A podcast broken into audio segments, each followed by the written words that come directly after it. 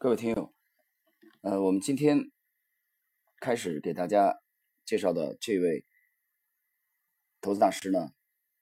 叫理查德·维科夫。呃，我相信如果你听过之前的啊杰西·利弗摩尔《百年美股第一人》这张专辑的听友们，对他并不会特别陌生。啊，我这里也重申一下，杰西·利弗摩尔《百年美股第一人》。这张专辑虽然是以杰西·利弗莫尔先生啊为命名的，因为这里边比重非常大的啊是研究杰西·利弗莫尔，但是呢也有其他的顶尖投资大师的呃这个介绍和研究，包括沃伦·巴菲特啊、查理·芒格，呃，包括等等等许许多多的。那么今天呢，我们介绍的这位理查德·维科夫啊，同样是在华，同样是在华尔街。啊，和对后世的技术分析影响非常大的一位杰出的大师。那么他呢，在二十世纪初啊，被誉为市场分析的先驱，尤其是量价理论这个部分。那么理查德·维科夫呢，曾经被认为是技术分析的五位巨人之一。哪五位巨人呢？第一个就是道氏理论的缔造者查尔斯·道先生。第二个是江恩啊，这个第三。是艾略特和第四是美林。那么理查德·维科夫先生呢？他出生于一八七三年的十一月二日，啊，然后呢去世在一九三四年。我们从他出生到去世的这个年代的跨度啊，我们可以看到他与一些杰出的投资大师有明显的交集啊。这其中包括嗯巴鲁克，伦纳德·巴鲁克。包括杰西·利弗摩尔啊，包括杰拉德·勒布和尼古拉斯·达瓦斯啊，这些投资大师呢，我们在之前的专辑当中已经有过相当的介绍，大家可以听听啊，倒过去听一听。那么理查德·维科夫呢，他的最大的标签就是两个啊，我个人认为去研究维科夫的啊这个体系和理论。第一，他是量价理论的奠基者，这么讲丝毫不过分。第二。他是一位伟大的投资者教育的专家，也就是说，他既亲身教育，呃，亲身这个交易，啊，在市场当中是一个职业的专业投资者，同时呢，他又是一个投资者教育的，嗯，伟大的先驱者。那么这一点呢，他非常类似于，啊，比他晚几十年出生的，啊，确切的说是比他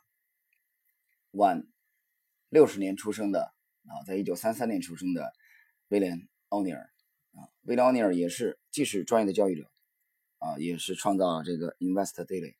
投资者日报啊，同时呢还成立了自己的公司啊，向市场提供资讯和进行投资者教育。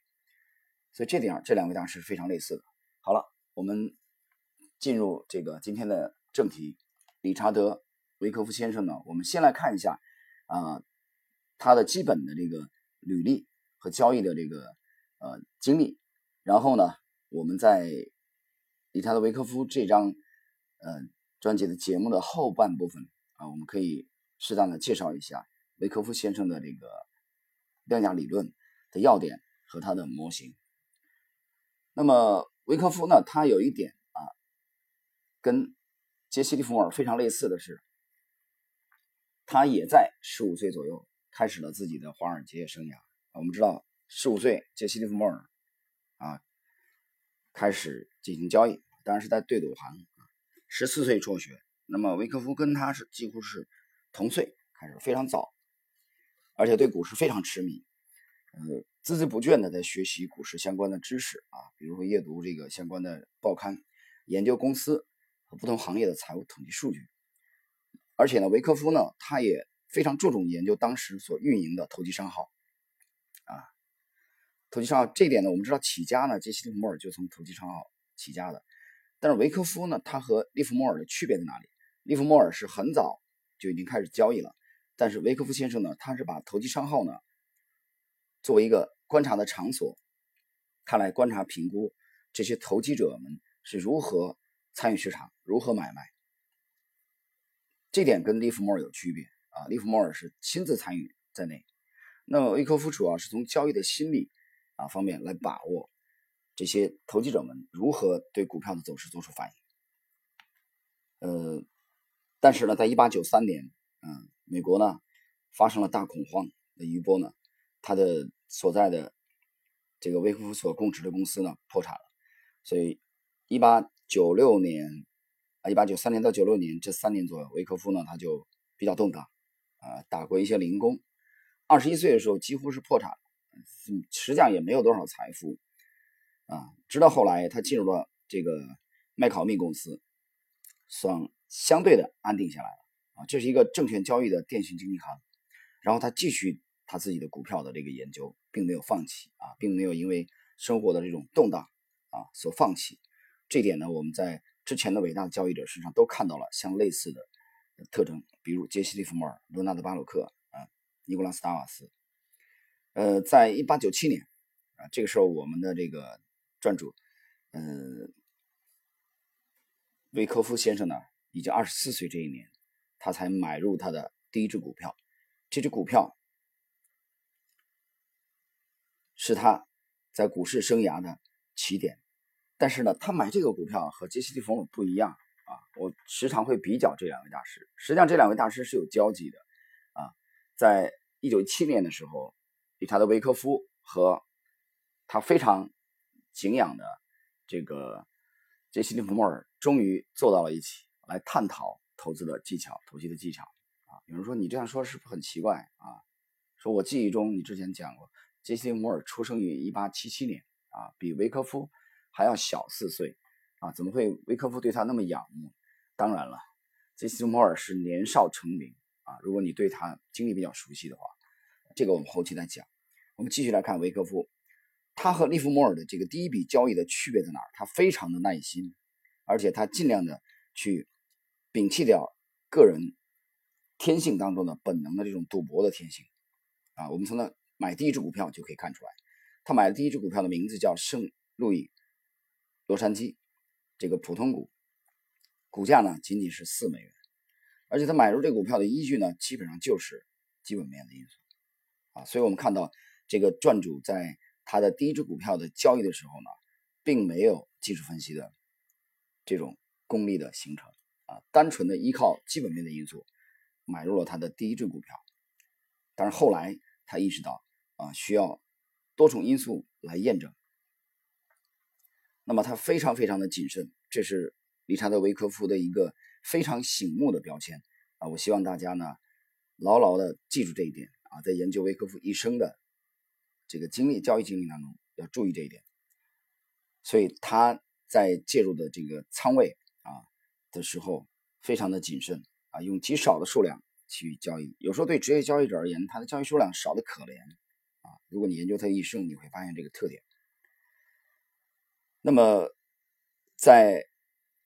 一九零一年的春天的时候啊，美国股市的这个铁路股啊已经非常的热络啊。这个如果你听之前的这个专辑。我们曾经提到过北太平洋铁路，呃，杰西·利弗莫尔呢，在这只股票当中获取了非常丰厚的利润。但是呢，理查德·维克夫同样参与了这个铁路股北太平洋铁路。那么维克夫呢，也因为这只股票取得利润，同时呢，他作为一个股票经纪人啊，也给客户呢带来利润，所以给他为他自己赢得了这个声誉。那在这个时候，在进入五月份的时候，那么许多的铁路股已经出现筑顶的这种征兆。那么维科夫呢，开始对市场觉得非常的不安啊，所以他已经向他的客户提议啊，沽空卖出他们所持有的这个铁路股票，然后呢，保持空仓的状态。那么这一点，这个提示的区域啊，我们用图表来复盘，发现它正好吻合了当时美股的。阶段性头部，那么他的这种建议得到了很多客户的这种回应，所以呢，作为经纪人啊，维克夫的这次判断啊是非常的精准啊，让客户呢对他非常的这个信服。那么这次呢是给我们的这个理查维科夫呢带来了很大的这个声誉啊，实际上是逃顶啊，成功的逃顶，锁定了呃这个利润。但是这次逃顶之后呢，维科夫并没有。停止对市场的研究，啊，他继续去研究跟踪市场，那么在一九零四年，他开始买入美国钢铁的股票，因为他认为美国钢铁的这个抛售压力啊、抛盘啊已经近乎的衰竭。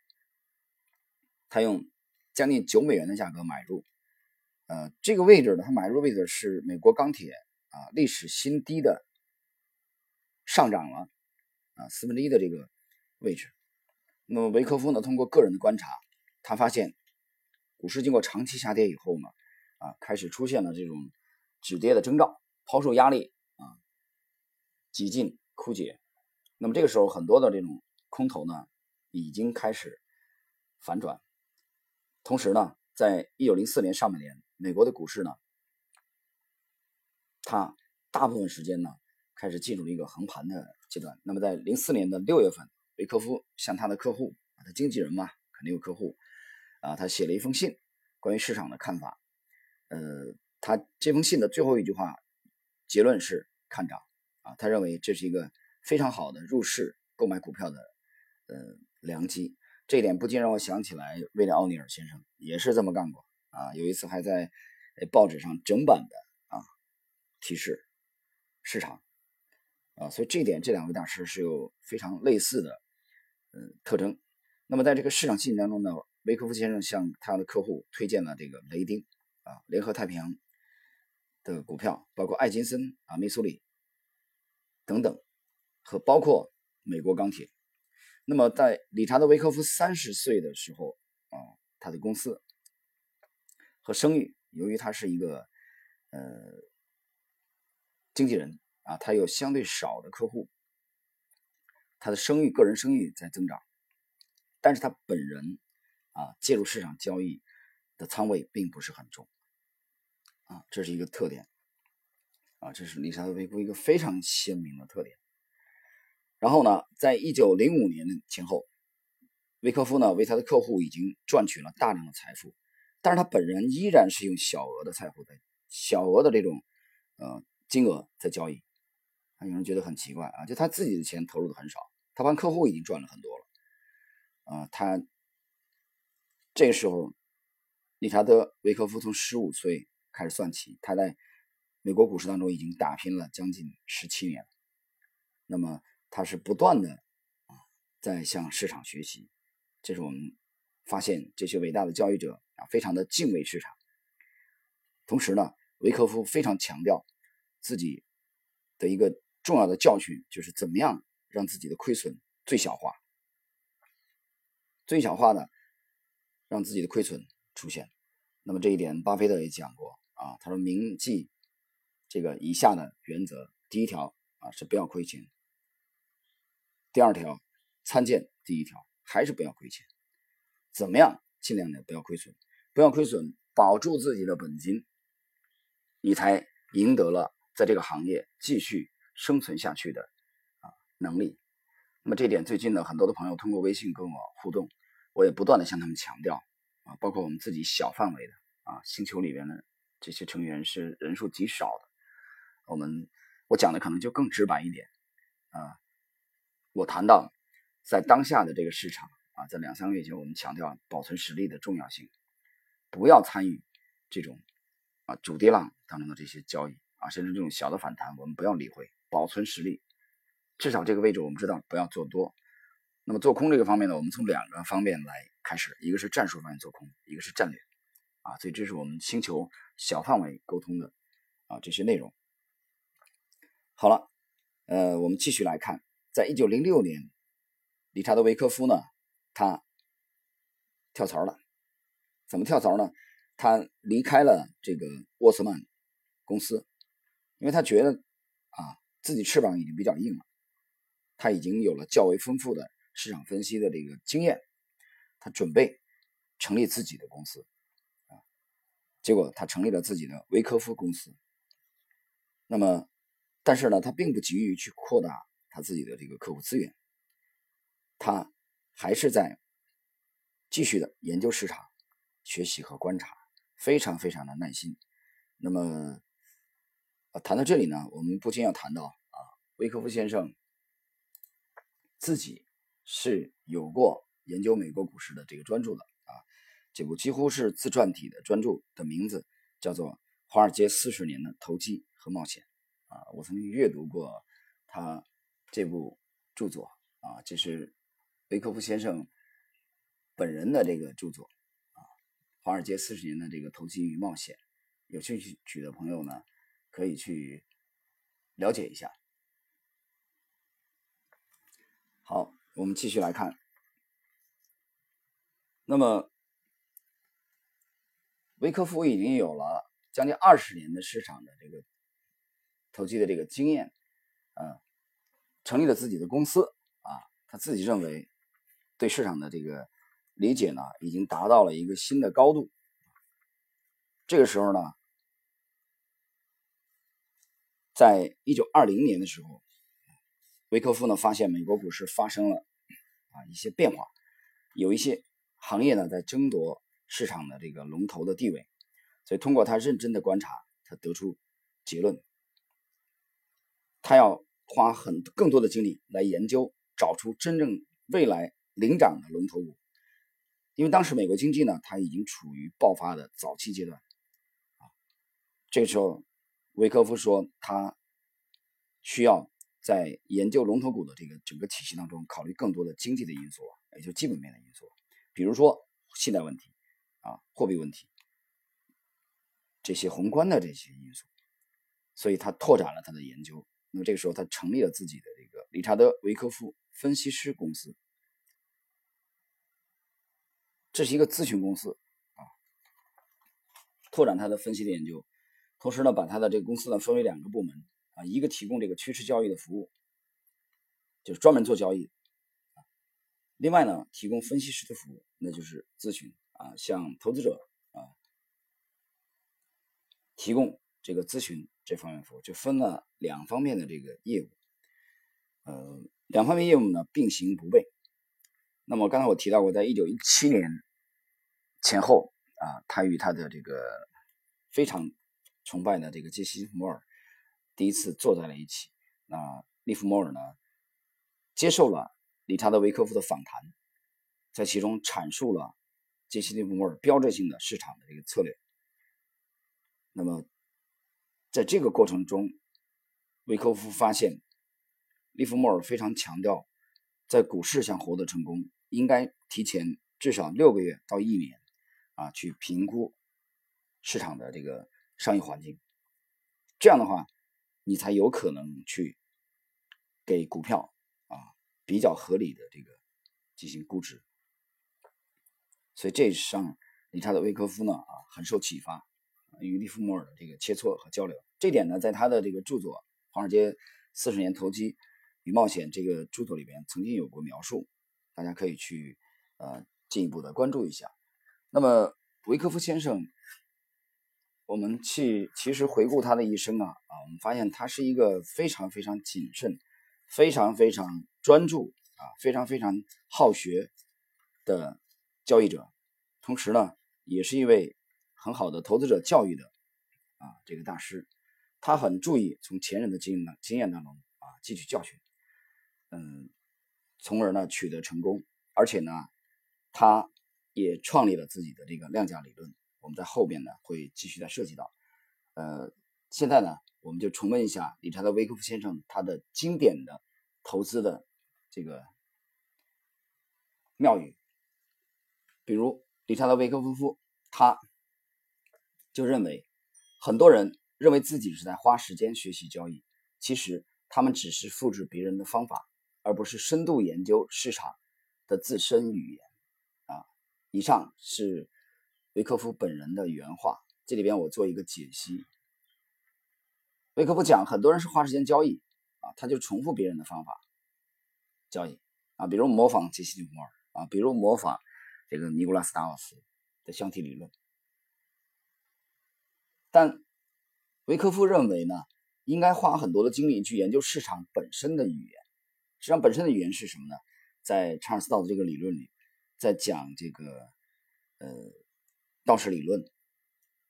一图值千金这个专辑里面，我强调了无数次，包括雷克斯牛布模型这个专辑里面，两年以来我强调无数次，研究的重点是什么？是。市场行为本身。好了，我们来看第二句，呃，理查德维科夫先生的这个经典的论述市场的语言，他强调，市场技术不是一门精确的科学，股价的形成来自于投资者人脑的认知，机械的方法和数学公式无法战胜由人脑控制的市场。这是维科夫先生的啊第二条。描述论述市场的这个心得，他认为机械的方法啊，固定的数学公式很难战胜啊人脑控制的市场。就是人的人脑是是非常复杂的啊，人这个本性来说有贪婪有恐惧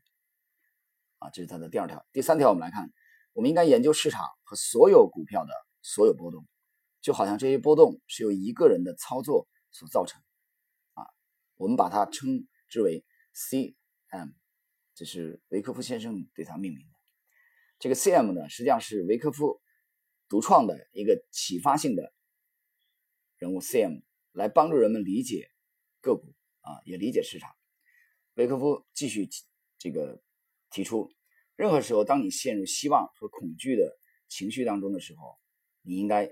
放弃交易。这一点呢，我点评两句。我在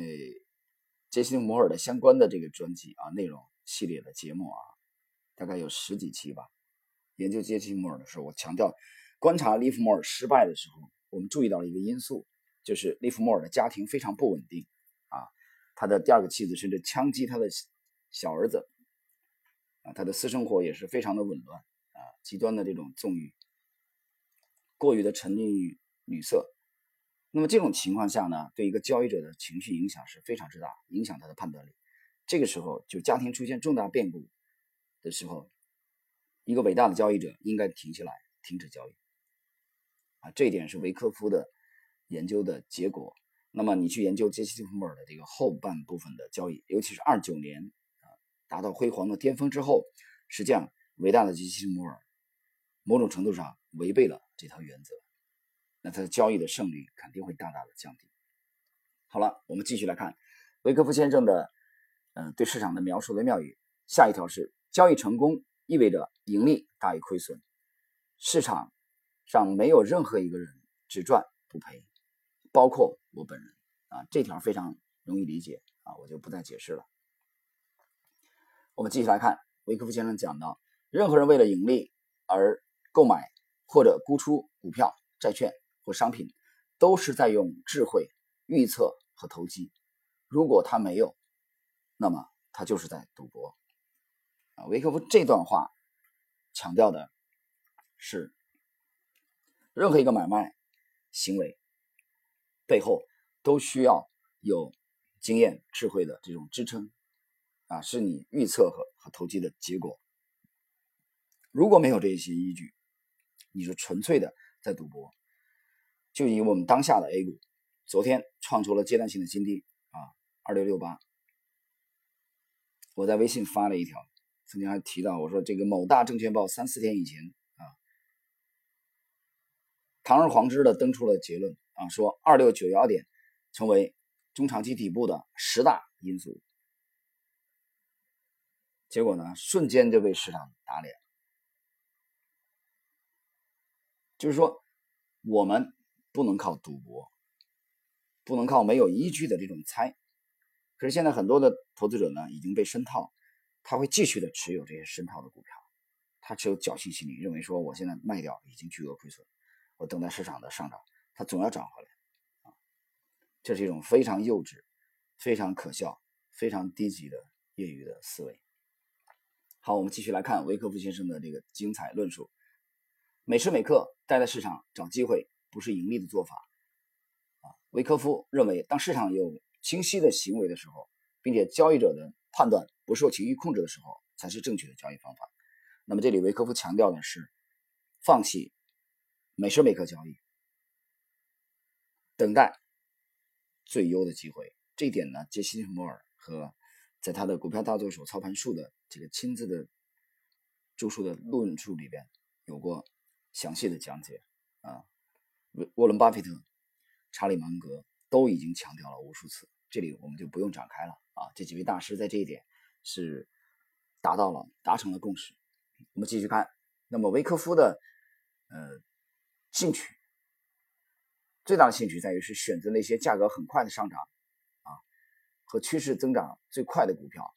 他控制止损，并且让利润飞涨。我们再来看下一条，维科夫这样描述投资者，很多的投资者认为啊，人们在生意上的成功是因为他们最初犯错之后仔细研究错误的根源。这样将来避免同样的错误，然后呢，他们逐步学习商业成功的知识，让他成为成功的商人。但这些原因有多少能够应用于投资和交易呢？很多人干脆不学习，也不把学习市场内部的机制当成一个严肃的事情对待。他们喜欢在市场游荡，找机会交易，失败了以后呢，再到市场游荡。这是错误的做法。人们可以花时间和精力研究医学和法律。但是人们没有把交易当成一门科学来研究，啊，这一段话呢是非常的语重心长。我记得在杰西·莫尔著述的《股票大作手操盘术》的开篇第一章就谈到了，想成为一个律师啊或者一个外科医生，需要经过长时间不懈的努力，才可能达成目的。维科夫这里和利弗莫尔先生又一次产生了高度的共鸣。啊，你学习医学，你知道要多年的努力；学习法律，你知道不能速成。一个优秀的大律师不能速成，但是唯独来交易的时候，你就认为开了户就可以按键就可以交易，不是吗？难道我们现在 A 股的这些散户不是吗？他就在想，我账户注入钱以后，我也可以涨停板，你都能涨停板，我为什么不能涨？他没有意识到这个行业的艰难和艰辛。好了，朋友们，今天呢，这个第一集。我们研究这个量价理论的先驱理查德·维科夫先生的内容，我们就暂时到这里。在后面的内容当中呢，节目里面呢，我们会继续的研究维科夫先生的相关的理论啊，和他创立的这个模型的呃要点的简介。好，今天这一期我们就到这里，谢谢各位。